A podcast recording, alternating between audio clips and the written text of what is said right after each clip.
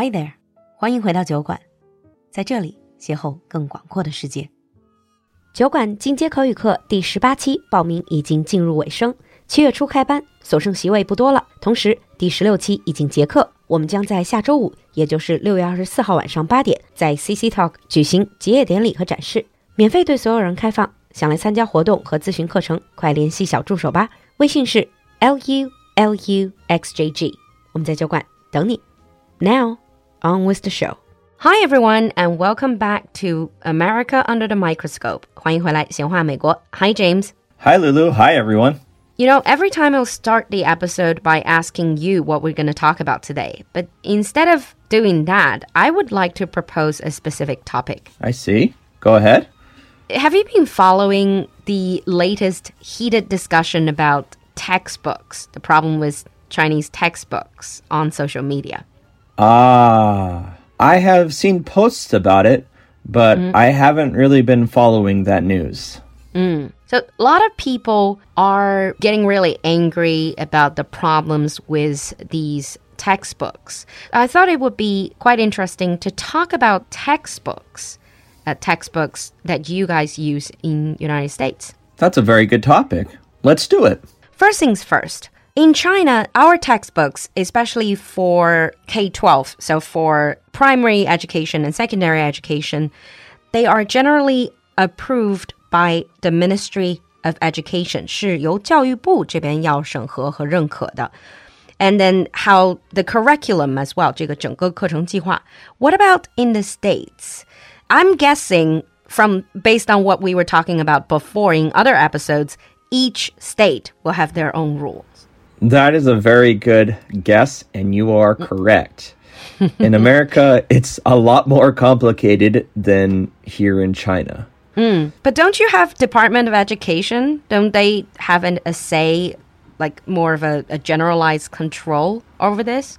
Okay, so we do have a Department of Education at the federal level, hmm? but in America, the Department of Education does not set curriculum and does not choose or write the textbooks that the schools do use. Department of Education sets the education policy such as who can go to school, like don't discriminate against your students, things like this, and making sure that the schools are accredited and are safe and suitable for students. But the material, the curriculum, is all done at the local state level.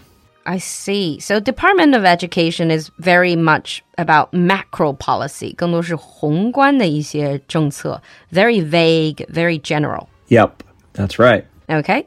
And then what does state do? The state departments of education, they are the ones who really control what is taught in the classroom. So the state education departments, they're the ones that set curriculums and choose the standards which the teachers need to be teaching in the classroom. Additionally, they also approve the textbooks that are to be used in school. Okay. You know, in China, we would say at this grade, you should be, for example, you should recognize, let's say, 3,000 Chinese characters. At this age or at this grade, you should be able to do geometry. So that sort of thing, it's set by the state Yes, Governments in ah. those are what we'd call the standards.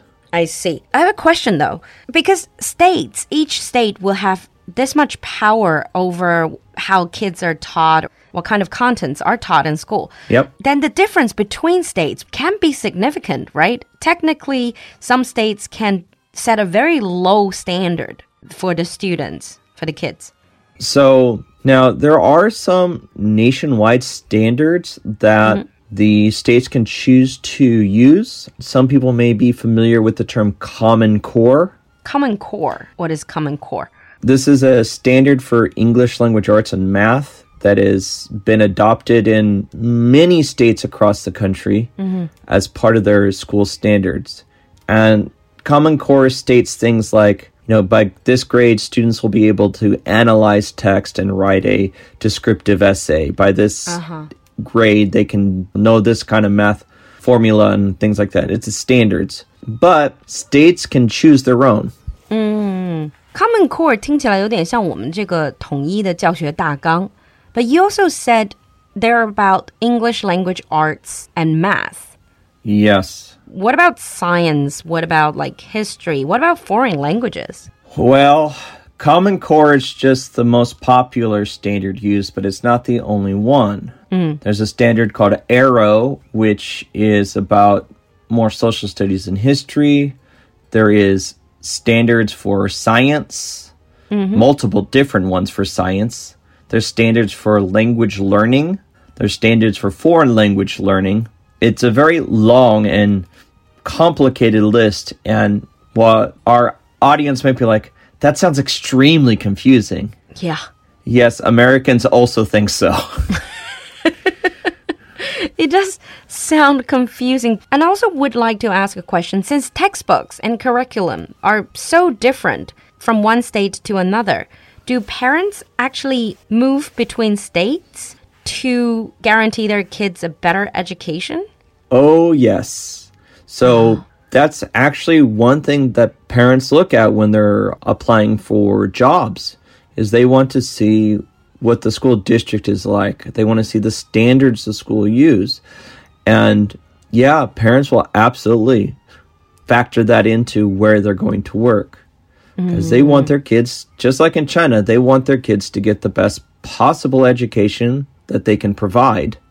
And that means moving to where the schools are good. Okay, let's drag it back a bit because we're talking about general sort of education modules. What about textbooks themselves? I'm assuming schools, even within a state, schools are not using the same textbooks, correct? Yes and no. Depends from state to state, like most things. so, Department of Education in each state, they're the ones who approve textbooks. Mm. Now, some states require this teachers to use the a certain textbook, like you must use this textbook. Other states provide a list. It's like these are the approved textbooks. You can choose from this list. Hmm. But there is an approval process that the states have, and the book must meet that approval process.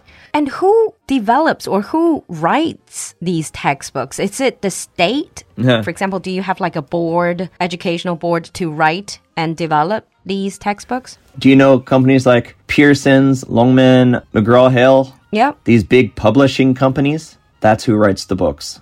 Oh, so private companies, they write it, Yeah. then they get approval from the state Department of Education, and then these textbooks can be used by individual schools. That's correct. But then the content can be very different from one textbook to another, right? Yes. And this is most obvious in like biology and history textbooks Okay. Because since different states do have different standards, history is a big one because most states include local history.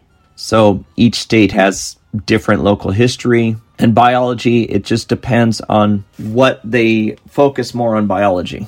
Oh, the local history touch. I actually quite like that. So to learn about your local community, your local history, I think that's a quite nice touch.